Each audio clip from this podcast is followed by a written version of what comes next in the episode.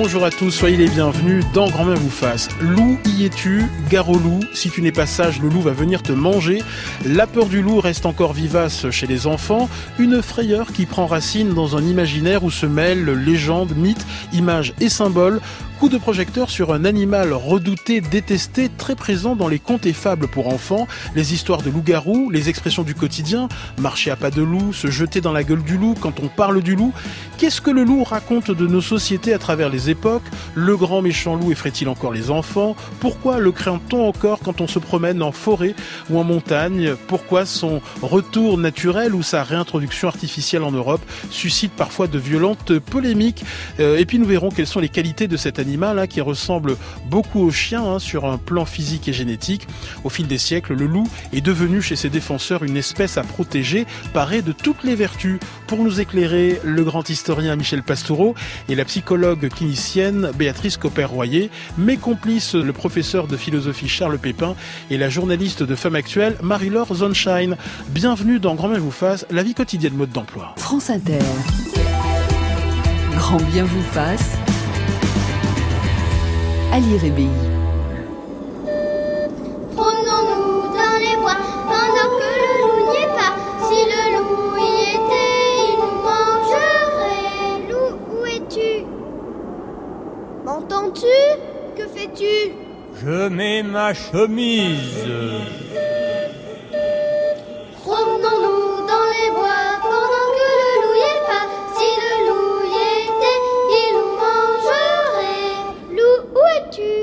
M'entends-tu Que fais-tu? Je mets mes lunettes.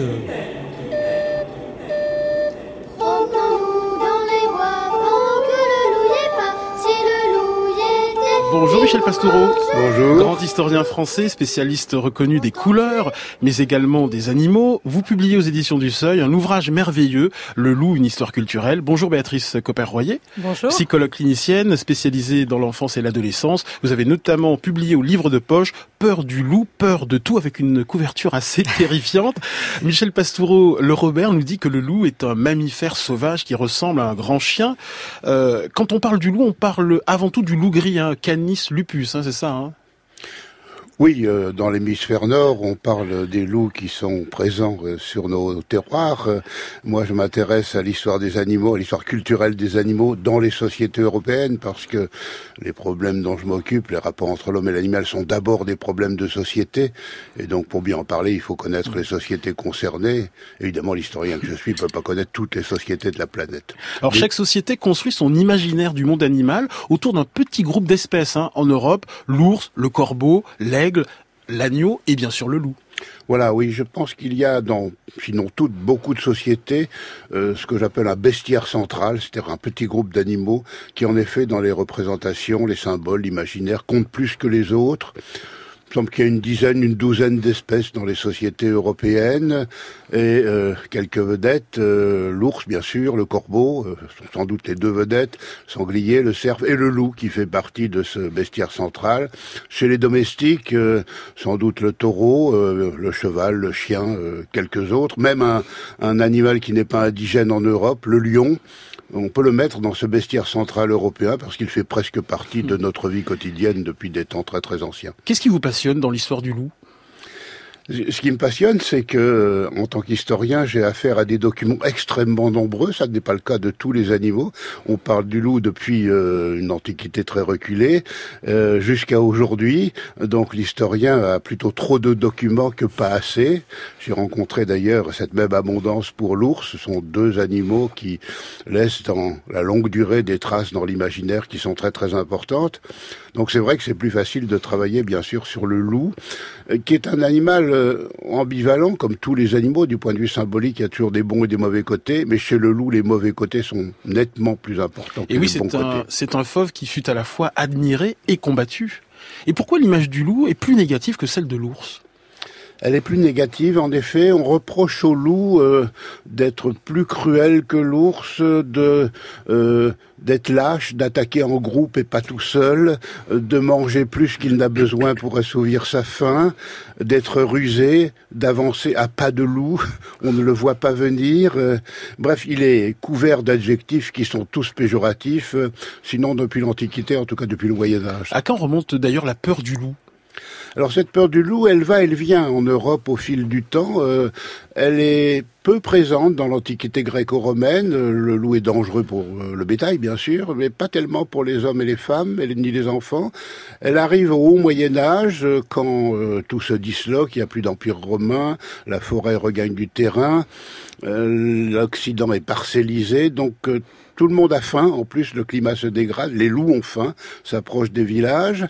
Puis après l'an 1000, ça va mieux. Euh, le climat est favorable, l'expansion est démographique et économique les loups ne semblent plus avoir faim. C'est l'époque du roman de renard, par exemple, où on, se moque du loup, qui est un animal ridicule. Et cette peur du loup revient à la fin du Moyen Âge et surtout au début de l'époque moderne et va durer jusqu'en plein 19e siècle. C'est la grande période, euh, fin 15e siècle, milieu 19e siècle, de la peur du loup en, Europe. Et oui, c'est un animal malfaisant, vous le disiez, lâche, cruel, rusé, à l'image du diable. Et sa proie préférée, c'est l'agneau. Oui, bien sûr, il y a un contraste entre le loup et l'agneau. La fable, d'ailleurs, existe depuis Ésope. Elle vient de très très loin. Ça finit très mal. Hein. L'agneau est dévoré par le loup. La raison du plus fort est toujours la meilleure, nous dit La Fontaine. C'est un bel enseignement, si je puis dire. Euh, et donc, il y a un contraste entre l'animal qui est la pureté, l'innocence, euh, la virginité même, et puis la bête sauvage, euh, cruelle et redoutable. Alors, le loup se délecte de la chair de l'agneau, mais il est réputé aimer également la chair humaine, et en particulier la chair des jeunes enfants. Se souvient évidemment euh, du petit chaperon rouge. Voilà, ça finit très mal dans la version de, de Perrault à la fin du XVIIe siècle. Le loup dévore et la fillette et la grand-mère. Chez les frères Grimm, au début du XIXe siècle, ça finit mieux. Un, gentil chasseur arrive qui tue le loup, ouvre le ventre et miraculeusement la fillette et la grand-mère sont encore vivantes. Béatrice Copper-Royer, pourquoi le loup cristallise-t-il les peurs enfantines? Et est-ce qu'avoir peur du loup, c'est une étape essentielle dans la construction d'un enfant? L'angoisse fait partie du développement de l'enfant et cette étape de peur comme ça du loup comme par, par exemple aussi des cambrioleurs, des voleurs, etc., fait partie vraiment intégrante du, du développement de l'enfant et donc euh, c'est absolument pas pathologique et c'est intéressant parce qu'à partir du moment où l'enfant commence à parler, il va exprimer son besoin de sécurité intense et donc ses peurs et euh, la peur du loup euh, qui lui est euh, contée aussi à travers ces merveilleuses histoires qui sont là aussi pour lui faire apprivoiser ses peurs parce que l'enfant adore qu'on lui répète des histoires qui font peur pour justement tranquillement assis sur les genoux de sa maman ou, ou de quelqu'un d'autre va lui permettre d'apprivoiser de, comme ça des scénarios qui lui font très peur. On y reviendra tout à l'heure mais j'ai l'impression que chez les enfants d'aujourd'hui la peur du loup est nettement moins puissante qu'autrefois. Oui, parce que en plus de ça, dans, dans, la, dans la littérature jeunesse contemporaine, le loup, il est plutôt ridicule maintenant. Hein. Il est, il est plus aussi euh, vorace, féroce, euh, imprévisible et méchant. Il est celui euh, qui se fait avoir, hein, qui est un petit peu ridicule de temps en temps. Michel Pastoureau. Oui, cette pas disparition, mais raréfaction de la peur du loup, au vrai dans la vie des campagnes et euh, dans l'imaginaire, dans le livre pour enfants, dans la bande dessinée, ça date euh, du début du XXe siècle. Le loup se revalorise, il fait moins peur. Et aujourd'hui, on a des très gentils loups dans la littérature pour enfants. On inverse les histoires, euh, les trois méchants petits cochons et le grand gentil loup, de choses comme ça. C'est vraiment une revalorisation et les polémiques autour de la réapparition font partie de ce dossier. Marie-Laure de Femme Actuelle. Oui, Michel Pastoureau, vous l'avez évoqué, on va y revenir évidemment. L'image du loup, si on peut dire, parler d'image, euh, évolue au fil des siècles, on vient de le dire à l'instant. Il est réhabilité euh, dans la littérature jeunesse énormément. Est-ce que vous diriez que ça y est, cette fois c'est définitif? Euh, Vous sortirez votre livre en 2123, le prochain, et vous nous direz dans les années 2020, bah ça y est, c'était un tournant. Plus jamais le loup ne fit peur aux enfants. Non, ça ne marche jamais comme ça en histoire. L'historien sait bien qu'il a affaire à des mouvements de balancier de, très longue durée parfois, de durée plus courte d'autres fois, mais rien n'est jamais gagné, ça va, ça vient. Euh, l'espérance de vie, par exemple, on pourrait penser qu'elle ne fait que monter. Pas du tout. Euh, elle va, elle vient au fil de l'histoire. Hein. On vit beaucoup plus longtemps sous Saint-Louis que sous Louis XIV en Europe. Euh, donc euh, tout, tout est comme ça en histoire. Des, des, des mouvements de balancier avec des rythmes longs entrecoupés par des rythmes plus courts. Charles Pépin. Oui, je me posais une question en vous écoutant, étant donné que me, me remontaient toutes ces histoires que j'ai racontées à mes enfants. Mais je suis rassuré d'apprendre que c'est bien de leur faire peur. mais quand même, je me disais, c'est bizarre. Il n'y a pas tellement d'usage du loup en philosophie. Il y a beaucoup d'animaux qui sont très utilisés par les philosophes pour dire des choses. Hein, la chouette de Minerve, la ruse du renard pour le prince, etc. Mais étrangement, euh, les philosophes n'ont pas beaucoup euh, usé du loup pour dire des choses aux hommes. Pourquoi, selon vous? La psychanalyse quand même oui, a la psychanalyse, beaucoup le loup. Évidemment. Euh, l'homme est un loup pour l'homme. L'homme est un loup pour l'homme. Euh, L'adage vient de très loin. Hein. La plus ancienne attestation est chez Plaute, euh, ouais. sous la République de trois, trois siècles avant, avant l'Empire romain. Euh, donc oui, ça, ça, vient de très très loin. Peut-être que le loup fait-il peur aux philosophes. Il faudra s'interroger.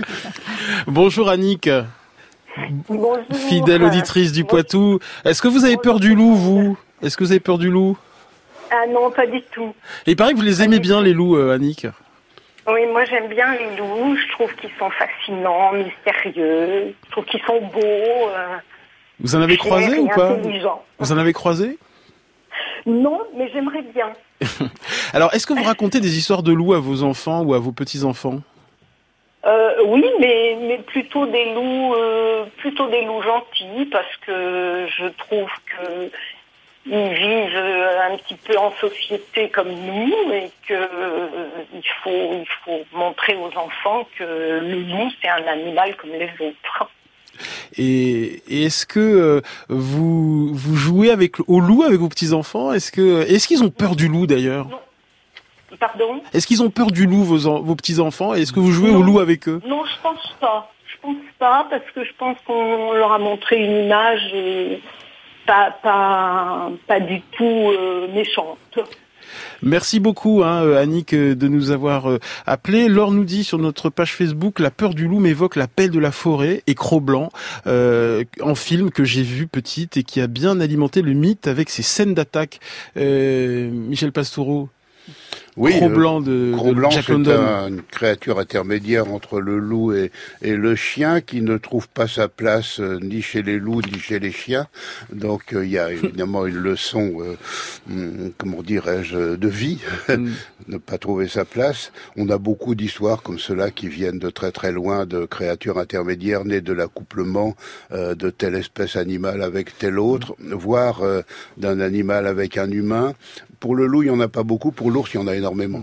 Euh, quelles sont les qualités du loup euh, qui ressemble beaucoup génétiquement au chien Alors, euh, moi, je ne m'occupe surtout du symbolique Bien et de l'imaginaire, mais euh, l'imaginaire, évidemment, c'est pas le contraire de la réalité, c'est une réalité d'un autre, d'une autre sorte. Ces qualités qu'on lui reconnaît, euh, c'est surtout pour la louve qui est bonne mère, qui élève bien ses enfants, qui est nourricière. Euh, On trouve ça d'ailleurs dans l'histoire de la louve romaine, par exemple, déjà. Euh, et puis, Qui a élevé Rémus et, et, Rému- et Romulus. Hein voilà, euh, et qui sont à l'origine de la fondation de Rome.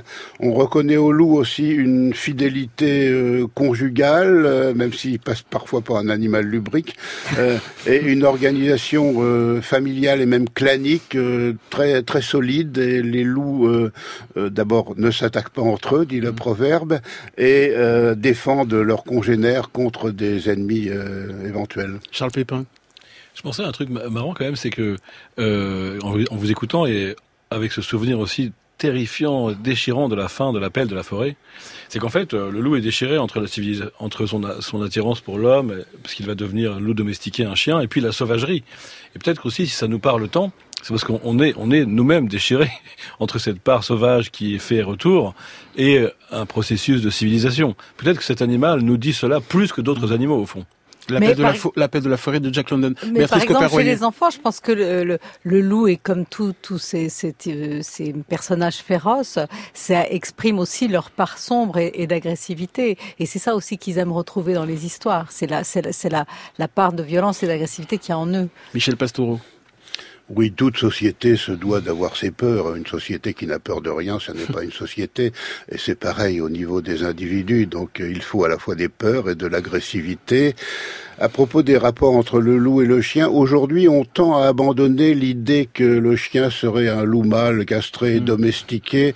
On voit plus haut et on imagine que les deux animaux descendent d'une sorte d'ancêtre commun. Euh, je ne me mêle pas trop de ce dossier parce que je suis incompétent, mais j'observe que c'est la même chose pour euh, le sanglier et le mm. cochon domestique, par exemple. C'est plutôt un ancêtre commun que la castration des mâles sangliers pour faire des cochons. Et on s'intéresse aujourd'hui à la peur du loup avec l'historien Michel Pastoureau et la psychologue Béatrice Copper-Royer. À la préparation de cette émission, Alexia Rivière et Claire Destacan avec l'aide de Laura Laplot, à la réalisation Stéphanie Texier.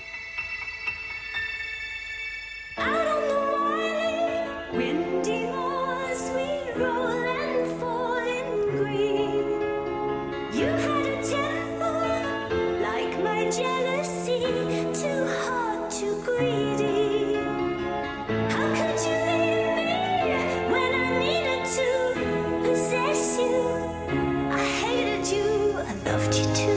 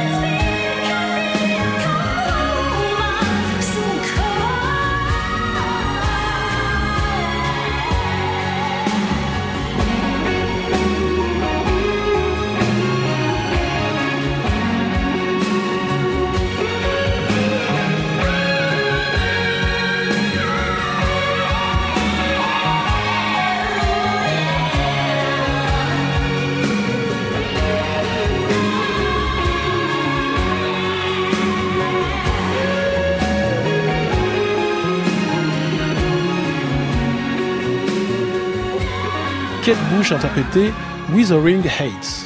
Et pourquoi le loup se pourléchait-il les babines? Grand bien vous fasse C'est sans doute pour montrer à la chèvre qu'elle lui plaisait bien. sur France Inter. Maman, il fait tout noir. Il y a un loup dans ma chambre. Je descends à la cave pour remettre le compteur électrique. Ne t'inquiète pas, petit ours. C'est juste une panne d'électricité. Voilà. Et maintenant, on va chasser ce méchant loup. Loup, y es-tu M'entends-tu? Alors, il est où ce loup? Michel Pastoureau, vous publiez donc un bel ouvrage consacré au loup, le loup qui effraie Petit ours brun dans cet extrait. Et une internaute nous dit, bah, la peur du loup me semble encore très présente chez les enfants. Ma petite fille de 4 ans en a une peur bleue. Alors moi, quand j'étais petit, une image effrayante qui m'a marqué, c'est celle du loup-garou, euh, notamment le film Loup-garou de Londres, avec des scènes de métamorphose déconseillées aux moins de 12 ans. Ça vient d'où le loup-garou? Ces femmes ou ces hommes euh, qui se transforment en loups? Ça vient de très loin. hein. Dans les mythologies antiques, euh, il y a déjà beaucoup d'histoires de métamorphose ou de déguisement euh, des loups qui deviennent humains, des humains qui deviennent loups. Mais les vraies histoires de loups-garous, quand même, commencent au Moyen Âge. Euh, on en trouve trace dans la littérature et dans les croyances populaires aussi. Ce sont des hommes et des femmes qui, euh, certaines nuits, en général euh, trois nuits par semaine, euh, les nuits de pleine lune, les nuits autour du solstice d'hiver, euh, deviennent loups et se livrent à des activités mortifères, terrifiantes. Alors soit ces humains sont victimes d'un enchantement qui les transforme en loups, ce sont des victimes, soit ils le font volontairement parce qu'ils deviennent créatures du diable, ils font hommage au diable. Mais c'est surtout à partir euh, des 16e, 17e siècles que ces histoires se répandent en liaison avec la sorcellerie. La sorcellerie, contrairement à ce qu'on croit généralement, ça n'est pas du tout une affaire du Moyen Âge, mais de l'époque moderne. Et euh, ils vont au sabbat, euh, ils servent de monture aux sorcières. Il n'y a pas que les balais qui servent de chevaux aux sorcières qui vont au sabbat. Et on a euh, à la fois là des textes et des images. Euh, Georges Sand elle-même a raconté pas mal d'histoires de loups-garous euh, liées à son Berry euh, natal. Euh, son fils, d'ailleurs, Maurice Sand, un graveur d'immense talent, un peu paresseux, disait son professeur de la Croix, euh, a laissé de très très belles images gravées de loups-garous euh, à un carrefour euh, ou bien adossés au mur d'un cimetière. Il y a une dimension sexuelle chez le loup-garou parce que, par exemple, Jeff nous demande euh, sur notre page Facebook, quid de la connotation sexuelle, il ou elle a vu le loup? Oui, l'expression n'est pas très très ancienne. hein. On n'en trouve pas trace avant le, le tournant des 18e, 19e siècles.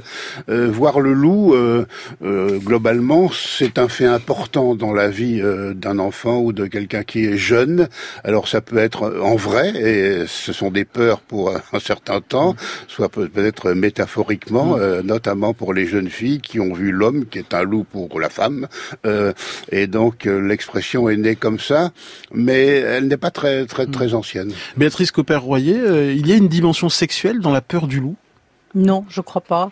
Il y a, il y a une, plutôt une dimension euh, euh, de, de, de personnages comme ça euh, extrêmement menaçants qui, euh, euh, au moment où l'enfant a 3-4 ans et où son imaginaire est absolument tout puissant, euh, lui fait croire que tout est possible. Et puis ça exprime aussi son, son insécurité à un moment où il a conscience de son immaturité et de son besoin absolu d'être protégé. Michel Pastoureau, euh, l'image négative du loup est, évidemment diffusée euh, par les fables et les contes, et ça remonte à la plus haute antiquité. Oui, euh, dans les fables d'Ésope, par exemple, et toutes les fables qui imitent Ésope euh, chez les Grecs, chez les Romains et pendant le Haut Moyen Âge, c'est une créature négative. Euh, le bestiaire, d'ailleurs, est assez restreint. Le bestiaire des fables, il y a quelques vedettes, euh, le lion, euh, le renard, l'ours, le singe, le coq et le loup, qui est une des vedettes. Et il est n'est jamais pris en bonne part. Euh, il joue souvent le mauvais rôle. Il a le mauvais rôle. Soit c'est le méchant, c'est le cas le plus fréquent, euh, soit c'est l'animal berné par d'autres animaux. Ce sera le cas dans, dans le roman de Renard, par exemple, qui est une série de contes d'animaux mis en forme euh, à la fin du XIIe et au début du XIIIe siècle. Et ces fables, ces contes qui mettent en scène le loup, bah, c'est un instrument d'éducation parce qu'on représente un loup menteur, voleur, méchant, lâche, cruel, sanguinaire, et c'est un instrument pour éduquer et moraliser les enfants. Oui, il y a une double fin pédagogique. D'une part, euh, faire attention. Le loup est très dangereux, il faut s'en méfier, il faut être prudent. Et d'autre part, euh, conjurer ce, danger en essayant de euh, mettre en scène des loups qui finalement sont inefficaces dans leurs intentions très mauvaises. Moi, je crois que les, les, enfants adorent les histoires justement qui leur permettent de maîtriser leur peur et surtout de mieux les identifier. Parce qu'au fond, l'enfant a du mal à identifier ses émotions et il passe dans dans toute cette période entre 3 et 6 ans, les émotions de l'enfant sont très complexes, très ambivalentes, notamment par rapport à ses parents. Euh, il est dans une espèce de rivalité avec le parent du même sexe. Et donc toutes ces émotions très très complexes, il aime au fond les simplifier euh, dans les histoires où euh, il y a le gentil, le méchant. Voilà, c'est assez. Les contes, c'est comme ça. C'est c'est noir et blanc, quoi. Tiens, écoutons quelques enfants qui parlent de leur peur du loup. C'est en 1967 au micro de Marguerite Marguerite Duras. Qu'est-ce qui te fait peur dans la vie? Qu'est-ce qui te rend joyeux? Qu'est-ce qui te fait peur, Sophie? J'aime jouer, ça me rend joyeux. Et qui me fait peur, c'est la nuit. Parce que avant de m'endormir, des fois, il fait tout noir. et toi, qu'est-ce qui te fait peur? C'est le loup. J'ai peur. Le loup, ça n'est. Ça n'est. Non, pendant la nuit, dans, dans la cave, et eh ben, ils existent parce que eux, ils sont toujours dans les caves. Oh, pas toujours. Dans ma cave, il y en a zéro. Même pas des rats. Les loups, c'est dans la forêt. Jamais été dans la forêt. Moi, j'y étais, puis et puis, j'ai jamais vu de loup. Béatrice Copper-Royer, les loups, c'est dans la forêt, mais c'est dans les têtes des enfants aussi. C'est dans hein. la tête des enfants, et, c'est ça que je trouve formidable avec les enfants, notamment de cet âge-là, c'est que tout est possible. Et évidemment qu'il peut y avoir un loup dans la cave, dans la tête d'un enfant de 3 ans, et même derrière son rideau, et même sous son lit. Donc tout est possible. Et ce qu'il ce qu'il a besoin à ce moment-là, c'est de que les parents lui rappellent qu'il est en sécurité et qu'ils sont là pour le protéger. À partir de quel âge apparaît la peur euh, du loup et des animaux plus généralement chez les enfants? Et à quel âge ça devrait normalement se terminer Elle apparaît vers deux ans et demi, deux ans et demi, trois ans. Enfin, il y a des nuances, mais en gros autour de deux ans et demi, trois ans. Et d'abord au moment où il maîtrise bien le langage, et puis euh, elle se termine en principe au moment de l'âge de raison, hein, justement, parce que l'âge de raison, sept ans, c'est quand euh, l'imaginaire régresse et que le raisonnement est là pour euh, pour faire taire ce genre de peur. Alors très souvent, la peur du loup est associée à la peur du noir. Comment s'explique cette peur du noir? La peur du noir, bah, c'est la peur, alors là, euh, Michel, vous allez nous le dire, c'est la peur des ténèbres, c'est la peur de la mort, en gros, hein, c'est la peur d'être complètement, euh, pour l'enfant, euh, le noir, c'est le drame absolu, parce que c'est la solitude, et la solitude, il supporte pas. Michel Pastoureau, je rappelle que vous êtes un grand historien des couleurs et que vous avez consacré un magnifique ouvrage à la couleur noire. Oui, comme toutes les couleurs, le noir est ambivalent. Il y a un bon et un mauvais noir, en tout cas dans les sociétés occidentales. Le mauvais noir, bien sûr, c'est celui de de la mort, euh, de la nuit, du monde souterrain, euh, euh, de la faute, du péché, mais le bon noir, c'est celui de l'humilité, de la dignité, de l'élégance, du luxe. On vit sur ce double code, hein, nous, aujourd'hui. Alors évidemment, dans la peur du loup, dont on fait d'ailleurs dans l'imaginaire un animal noir, alors que sa mm. robe est, très très rarement noire. Un vrai loup, c'est gris, c'est roux, c'est tacheté, c'est fauve, c'est brun de différentes nuances, mais vraiment noir, non, ça c'est l'imaginaire. Euh, mais je le répète, l'imaginaire, ça existe. Euh, l'historien doit étudier l'imaginaire des sociétés dont il a la charge. Charles Pépin. D'ailleurs, il y a ce conte amérindien que vous connaissez sûrement, qu'on raconte beaucoup aux enfants. C'est le, combat entre euh, deux lions. Il y en a un qui est justement noir, méchant, agressif, sauvage, féroce, et l'autre qui est blanc, c'est la pureté, il est gentil, il est, il est pacifique, il est aimant. Et alors ils se battent, ils se battent, et puis c'est très très dur. Et alors l'enfant demande, mais alors qui gagne, le loup blanc ou le loup noir? Et là, il faut répondre aux enfants, celui qui gagne, c'est celui que tu nourris. Euh, d'ailleurs, euh, Charles Pépin, que vous inspire dans, vos choses vues cette semaine? Vous remplacez euh, notre ami Christophe André. ça vous inspire quoi toutes ces histoires de loup, de peur du loup? Bah, cette euh, troublante euh, distinction entre le réel et l'imaginaire. En fait, on pourrait se demander de quoi nous avons peur au juste lorsque nous avons peur du loup? Du loup réel ou de tout ce qu'il symbolise? Qu'est-ce qui nous angoisse le plus La réalité ou ce que nous projetons sur elle? Toutes ces fictions, ces fantasmes, ces représentations qui sont autant de filtres entre elles et nous. L'homme au loup est un des patients dont Freud tente d'interpréter le cauchemar qu'il faisait enfant. Il est observé par six ou sept loups, des loups à queue de renard, qui se tiennent sur une branche prêts à le dévorer. À lire Freud, il semble que les deux pistes soient intéressantes. Première piste, nous avons peur des loups bien réels, qui vivent en meute et ont des dents pointues. Même si nous ne rencontrons pas tous les jours, nous avons hérité cette peur de nos ancêtres qui y étaient réellement confrontés. Ce Freud-là est darwinien. Dans nos peurs les plus profondes, dans nos frayeurs d'enfants, d'enfants, pardon, nous rejouons les peurs des anciens, nous héritons de milliers d'années d'évolution. Seconde piste, nous avons peur moins du loup réel que de tout ce qu'il symbolise, la sauvagerie, celle des loups et celle au fond de nous, la sauvagerie en nous que nous ne voulons pas voir, qui nous repousse et nous attire en même temps, la mort bien sûr, et la sexualité. Ah. J'ai une sexualité agressive, une sexualité de prédateur, la violence du père qui prend la mère, qui la prend par derrière, comme le font les chiens ou les loups. Le cauchemar de l'homme au loup dit alors, selon Freud, l'effroi devant la puissance sexuelle. Jeune enfant, l'homme au loup aurait surpris ses parents en train de faire l'amour, scène primitive qu'il aurait reçue comme une violence imposée à la mère. Le long museau du loup, c'est le phallus du père, et toutes ses dents pointues, l'angoisse de castration du fils. Cette interprétation freudienne a été moquée, notamment par Gilles Deleuze, refusant de réduire la charge fascinante et ir- onirique du loup, ou plutôt de six ou sept loups, au simple visage d'un papa. Reste que Freud a ouvert un champ immense. Ce n'est bien sûr pas simplement en tant que loup que le loup nous fascine. Le monde, nous les animaux humains, nous le recevons symboliquement. Ce n'est pas le réel qui nous fait trembler, mais le réel fantasmé, le réel que nous rêvons, que nous délirons, que nous vantons, que nous inventons. Nous, animaux humains, nous n'aurons plus jamais de rapport direct au réel. Cet éclat dans le ciel, par exemple, me parle d'autre chose. Il me parle de l'amour ou de Dieu, de mon enfance peut-être. Il me parle de la vie que je n'aurai pas ou de celle que je n'ai plus. Il me parle d'autre chose que du ciel. D'ailleurs, que reste-t-il du ciel? Regardez, cher Ali, c'est même vrai de vous. Quand je vous rencontre, je rencontre d'abord tout ce que je projette sur vous et qui m'est inspiré par votre apparence, votre émission à France Inter, votre petite veste cintrée. Je rencontre tout cela bien avant de rencontrer votre réalité. D'ailleurs, la rencontrerai-je un jour? Et vous, me rencontrez-vous en réalité? Vous rencontrez d'abord toute une série de représentations attachées à la figure du philosophe aux cheveux longs, vêtu d'une chemise en jean ouverte et venu du centre de Paris. Les autres animaux n'ont pas ce rapport symbolique au réel, ou alors beaucoup moins. La vie nous effraie pour cette même raison qu'elle nous attire. La vie réelle, vous le disiez, est tout entière tissée de symboliques, d'imaginaires, impossible de les démêler. Tout est très rigoureusement entrecroisé. Nous avons ainsi peur du loup, qui est à la fois réel et imaginaire, à la fois présence et symbole d'autre chose, à la fois présence et présence d'une absence. Nous sommes ambivalents, tant cette peur du loup nous met aussi en joie.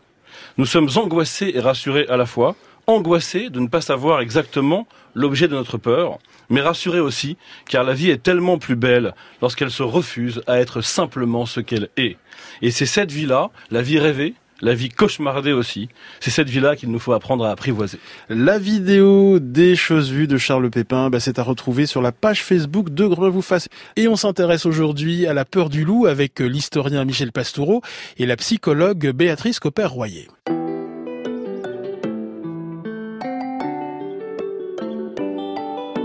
Tête à demi penchée, faisant une moue dubitative. Rêve dans le semi-remorque, les fous prennent tous les risques. Les flux de l'arène me fait bouillir. J'ai le cœur au combat, même en temps de crise. Les effets de l'adrénaline me défendent mes affaires câlines. J'ai pas idée combien l'accès au palier va me faire pâlir de vertige. Mais ce soir, je veux me délecter hilar de cet élan qui ne s'arrête plus, les vertiges. Donc ce soir, je veux me délecter hilar de cet élan qui ne s'arrête plus. À l'horizontale, je te propose qu'on à l'horizontale.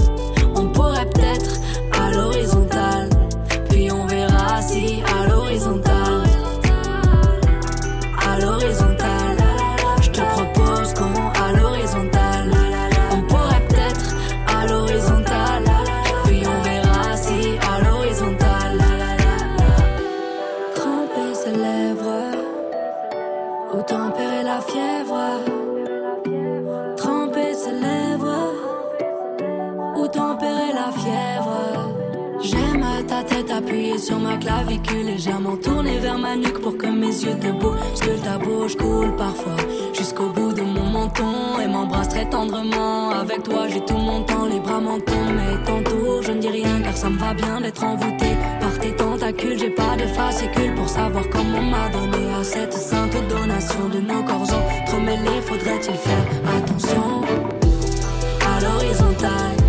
Je te propose qu'on à l'horizontale.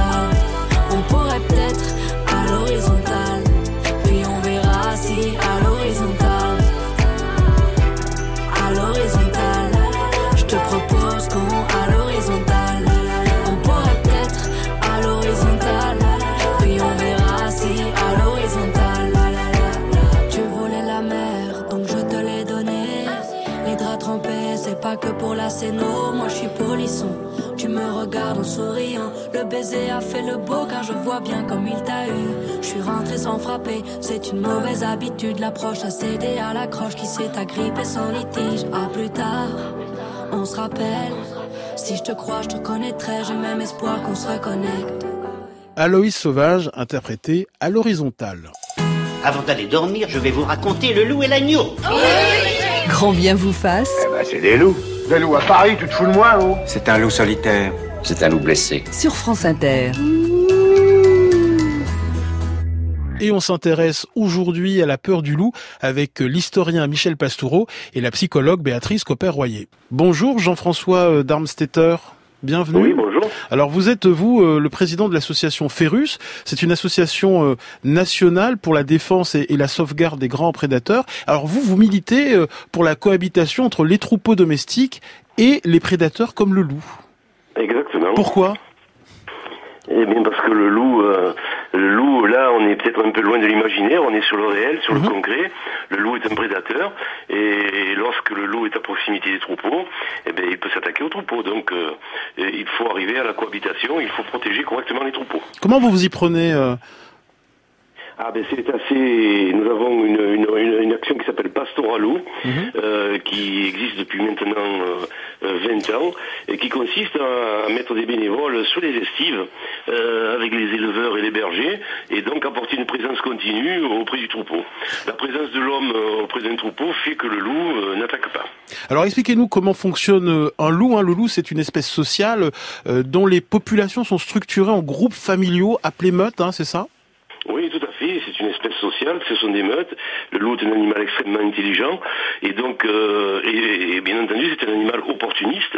Euh, il est plus facile pour lui euh, d'attraper des animaux domestiques comme des moutons qui non protégés, qui sont à sa merci, plutôt que d'aller vers ses proies sauvages naturelles. Comment se reproduisent les loups?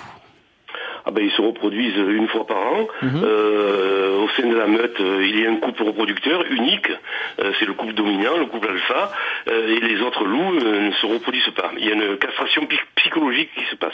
Comment vous dialoguez avec les éleveurs de, de moutons, de brebis euh, qui s'opposent à, à- aux loups hein, euh, dans, euh, dans, à la montagne ou dans certaines campagnes en France Comment vous Eh dialoguez écoutez, nous, nous sommes arrivés à établir des passerelles, ce qui n'était pas évident, hein, entre les protecteurs du loup et les, et les bergers et les éleveurs, pour qui le loup, euh, euh, le loup est quand même un vrai problème. Donc nous dialoguons avec les éleveurs qui, euh, bien entendu, ne souhaitent pas que leurs moutons soient tués par des loups, mais qui, qui également reconnaissent au loup le droit de vivre libre euh, dans la montagne. Alors, euh, un internaute m'interpelle. euh, Êtes-vous favorable à la réintroduction du loup? C'était ma question tout à l'heure. Il me dit, c'est quoi cette question anounesque En référence à, à Cyril Hanouna? Le retour du loup est naturel, m'écrit-il avec des majuscules. Vous alimentez les rumeurs. J'ai eu tort de parler de réintroduction du loup, euh, euh, Jean-François Darmstetter? Oui, bien sûr, vous avez eu tort, le loup n'a pas, été réintroduit, le loup est revenu naturellement depuis l'Italie. Euh, Michel Pastoureau Oui, il s'est réintroduit tout seul, le loup. Euh, euh, le problème, c'est que, euh, évidemment, ça suscite beaucoup de polémiques. Euh, les historiens ont été pris à partie. D'ailleurs, euh, mon collègue Jean-Marc Morisseau de l'Université de Caen, qui est le grand spécialiste du loup sous l'Ancien Régime en France et qui a euh, mis en valeur euh, presque 10 000 cas d'attaque du loup sur l'être humain, s'est fait reprocher de mentir par les partisans euh, euh, du loup. le loup n'attaquerait jamais l'être humain. C'est vrai des loups d'aujourd'hui sans doute, ce n'est pas vrai des loups d'autrefois. Bruno nous dit hein, sur notre page Facebook que l'historien Jean-Marc Morisseau fait des recherches historiques sur les loups et selon lui, selon lui, plus de 10 000 personnes sont mortes à cause des loups. Michel Pastoureau Oui, tous les documents d'histoire vont dans le même sens. Il faut accepter l'idée que la vie des campagnes euh, au XVIe, XVIIe, XVIIIe siècle en France et dans les pays voisins, ce n'est pas la vie des campagnes d'aujourd'hui et que les loups d'aujourd'hui euh, ne ce ne seront pas les loups d'autrefois. Je suis un peu inquiet parce que quand j'étais étudiant ou jeune chercheur, euh, ça allait de soi, tout le monde comprenait ça, que ne peut pas étudier ni comprendre le passé à l'aune des savoirs, des connaissances, des sensibilités du présent des morales du présent même. Aujourd'hui, c'est en train de disparaître, cette précaution pour hmm. éviter les anachronismes, et ça m'inquiète un peu. Farid, euh, bienvenue. Vous appelez de, Poitiers. Vous êtes géographe, hein, spécialiste du retour du loup en France. Alors évidemment, hein, j'ai parlé tout à l'heure de réintroduction du loup, et c'est bien sûr une erreur. Oui, c'est une erreur assez, assez fréquente, hein, rassurez-vous, ça a dû faire bondir en effet beaucoup de, vos auditeurs. En fait, le loup est, revenu euh, naturellement d'Italie euh, au début des années 90, euh, parce que justement en Italie, il n'avait pas été, il n'avait pas été exterminé, et donc à partir de là, il est d'abord arrivé dans le Mercantour, et à partir de là, il a recolonisé tout le territoire français. Et comme un loup, quand il est en phase d'expansion, vous avez parlé du groupe familial, mais quand il y a des jeunes qui grandissent, eh bien ils se libèrent de ce groupe, ils peuvent parcourir euh, plus de 80 km par jour. Et il y a même des records euh, comme quoi euh, des loups suivis ont fait 1500 à 2000 km en quelques semaines ou quelques mois, ce qui fait que potentiellement tout le territoire français peut être colonisé. Une toute petite précision par rapport à ce qu'a dit l'historien Jean-Marc, excusez-moi, Michel Pastoureau. Il a évoqué qu'il n'existait pas de loup noir. Alors en effet, en Europe, le loup noir n'existe pas ou n'existe plus. Il existe encore en Amérique du Nord, notamment dans certaines forêts. Et par le passé, comme il y avait plus plus de loups, il est possible, je dis bien, il est possible que des loups noirs aient pu exister en Europe. Mais le travail de Michel Pastoureau se concentre euh, essentiellement euh, sur, l'Europe. Euh, Farid, vous comprenez la démarche de l'association de Jean-François Darmstetter, l'association Ferus, qui milite pour la cohabitation entre les troupeaux et les prédateurs comme le loup? Oui, oui. Bah, d'ailleurs, c'est ce qui permet aussi de, légitimer euh, cette, cette, action, puisque, euh, en effet, le fait de protéger euh, une espèce, un peu un emblème de la biodiversité qui pose comme l'a très bien dit Jean-François Damstetter, des problèmes objectifs aux éleveurs. Il est vrai qu'il s'agit de concilier et la prise en compte de l'environnement et des activités humaines, mais des activités humaines, il faut bien savoir que l'élevage en France, qu'il soit en zone de montagne, euh, en zone confrontée au loup ou ailleurs, est en grande difficulté, loup ou pas loup, et il est probable que certains groupes comme Lactalis, par exemple, soient plus grands prédateurs que le loup. Euh, Marie-Laure Zonshine de Femme Actuelle. juste un point, on peut rappeler qu'il existe un plan loup, hein, ça a été mis au point par, euh, à l'époque, Nicolas Hulot, donc le plan loup 2018 prévoit d'atteindre 500 loups d'ici 2023. Vous l'avez rappelé en début d'émission, Ali, tout à l'heure. On en est à 430 aujourd'hui. Il y a eu une consultation publique sur la question et euh, on s'est rendu compte que les trois quarts des interventions insistaient sur l'importance de la préservation du loup euh, face à un quart donc qui soutenait plutôt les, éleveurs face à la prédation. Jean-François euh, Farid, qu'est-ce que vous pensez de, de ce plan loup, Jean-François? Mais écoutez, le plan loup, euh, il n'a pas été mis en place par Nicolas Hulot, mais il a été mis en place bien avant, d'une part. Et d'autre part, euh, vouloir limiter le nombre de loups euh, sur le territoire, ça ne veut pas dire grand-chose. Voilà. Donc, par contre, effectivement, il faut des moyens de préservation, il faut des moyens pour mettre en place une cohabitation pérenne avec l'élevage. Mais limiter le nombre d'animaux sauvages, franchement, ça, ne, correspond absolument à rien. Farid ce, à quoi fait allusion Jean-François Mcheter, c'est notamment euh, les, tirs de loups, hein, les éliminations de loups. Il y a à peu près 430 euh, loups euh, en France et on se dirige vers l'élimination de 10 à 12% de loups par an légalement. Hein, je dis bien légalement. Alors il ne s'agit pas forcément d'être contre l'élimination du loup, mais en fait on s'aperçoit que l'élimination et les tirs de loups n'améliorent pas la situation de la cohabitation. C'est-à-dire que depuis qu'on a commencé à éliminer autant de loups, eh bien les dégâts continuent à augmenter. C'est donc que ce n'est pas le, bon moyen pour faire réduire cette pression des loups et qu'il faut, comme l'a dit tout à l'heure euh, M. Darmstetter, plutôt investir toujours sur les mesures de protection et, et la recherche qui va dans ce sens. Michel Pastoureau. Oui, euh, ces plans loups laissent perplexe parce que on, on protège l'animal, euh, on voudrait qu'il se reproduise davantage, mais en même temps on autorise l'abattage d'un certain pourcentage. Il y a une espèce de contradiction euh, qui, qui interroge bien sûr. Merci beaucoup à Jean-François Darmstetter et merci Farid, Farid Benamou. Merci beaucoup. Grand-mère, comme vous avez de grands bras, c'est pour mieux t'embrasser, mon enfant. Grand-mère, comme vous avez de grandes oreilles, c'est pour mieux t'écouter, mon enfant. Grand-mère, comme vous avez de grandes dents, c'est pour mieux te manger, mon enfant. Alors je dois avouer que le petit chaperon rouge lu par euh, Lolé Bellon, est- c'est assez fra- effrayant, hein, Charles très, très Pépin. peur, Ça hein. fait assez peur. Euh, il nous a tous effrayés, hein, le loup du petit chaperon rouge. Euh, mais c'est plus vraiment le cas. On le disait tout à l'heure, le loup s'est assagi, il ne fait plus peur. Michel Pastoureau, à l'image du loup de Tex Avery. Oui, voilà, c'est un loup magnifique, celui de Tex Avery, euh, Blitzwolf, euh, dans le dessin animé euh, Le Petit Chaperon Rouge, s'appelle pas comme ça dans la version anglaise, euh, 1942. Euh, c'est un loup très lubrique qui rencontre la fillette, euh, il se fait donner l'adresse de la grand-mère, il va avant la fillette avec l'idée de sans doute les violer avant de les dévorer toutes les deux, et puis il tombe sur une grand-mère qui est encore plus lubrique que lui, et il est terrifié, c'est désopilant. Euh, dans les magasins de jouets, euh, je m'y promenais là ce week-end, beaucoup de peluches de loups, absolument adorables et pas du tout effrayantes. Hein, euh, Béatrice Copper-Royer. Oui, mais parce que je vous dis, aujourd'hui, le, le loup est complètement réhabilité dans l'imaginaire des petits et c'est un gentil loup euh, euh, tout, euh, tout doux et tout euh, euh, futé, rusé, un petit peu bête parfois, un petit peu ridicule. Donc effectivement, il est en train de changer là dans, dans l'imaginaire des enfants. Marie-Laure Sunshine. Oui, ce que je trouve intéressant aujourd'hui, on se rend compte, beaucoup d'instituteurs en école primaire utilisent le loup pour parler des stéréotypes. Oui, c'est vrai, c'est- vrai. Il y, a, il y a beaucoup d'ateliers comme ça autour, autour du loup, mais euh, euh, il me semble que le, de toutes les façons, le, le- les époques apportent aussi leur lot de, de, de nouvelles peurs, de nouvelles représentations dans l'imaginaire des enfants. Et c'est vrai que par exemple aujourd'hui, euh, les enfants qui sont assez confrontés à la réalité, malheureusement, euh, par exemple la, la, la peur des terroristes, Mm. euh, elle remplace la peur du loup. Hein. Donc c'est moins, je préfère la peur du loup.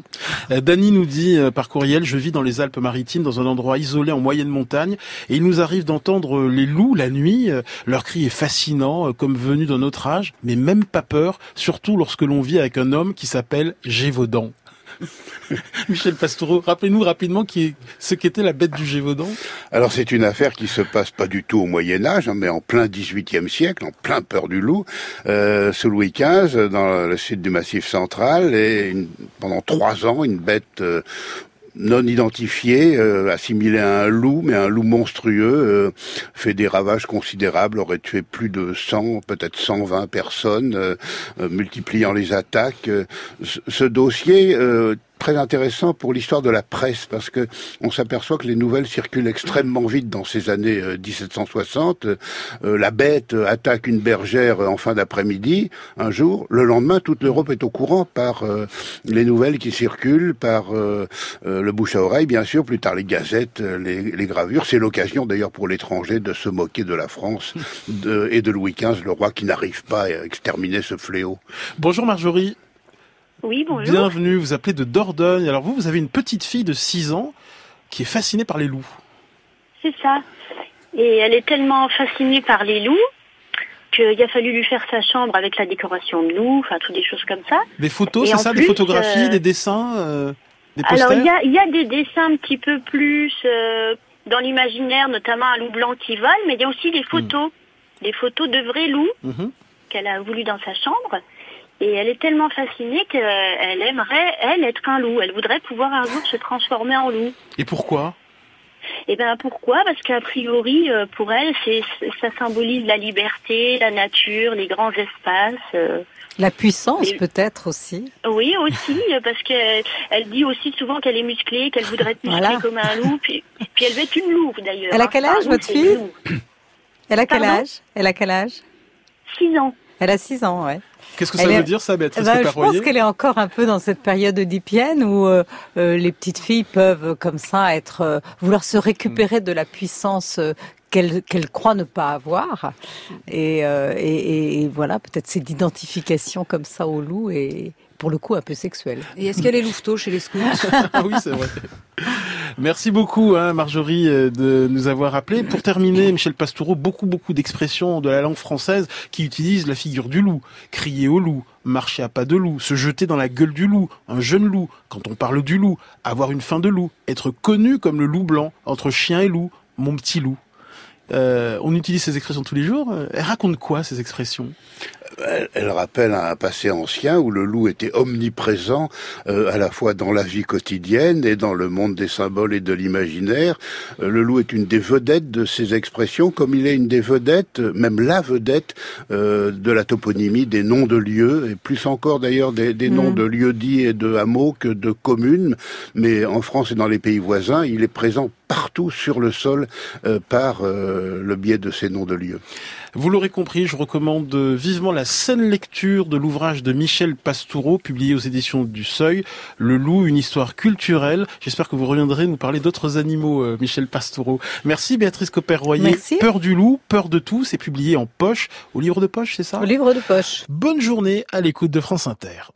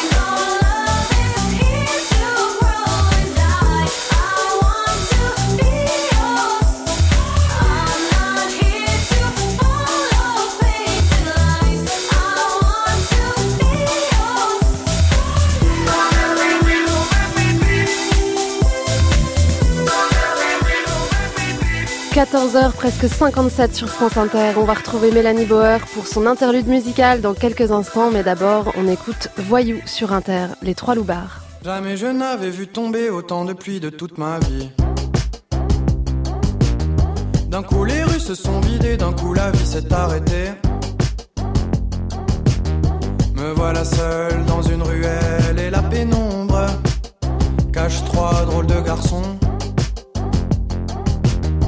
premier sort et me parle un peu de la pluie qui nous visite.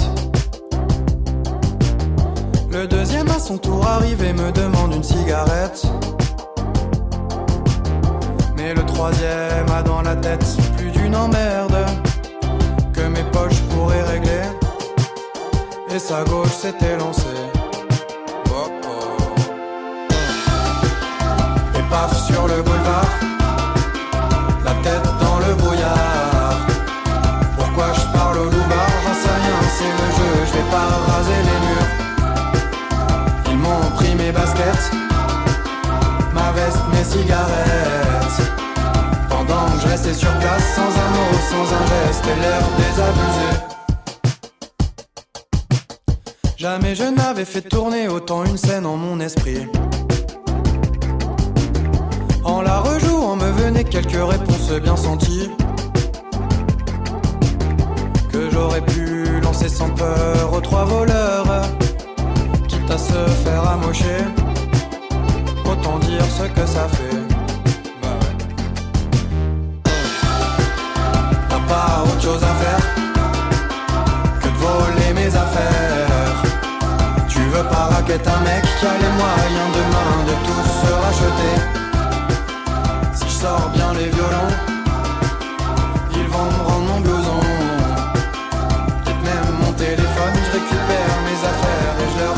someone else.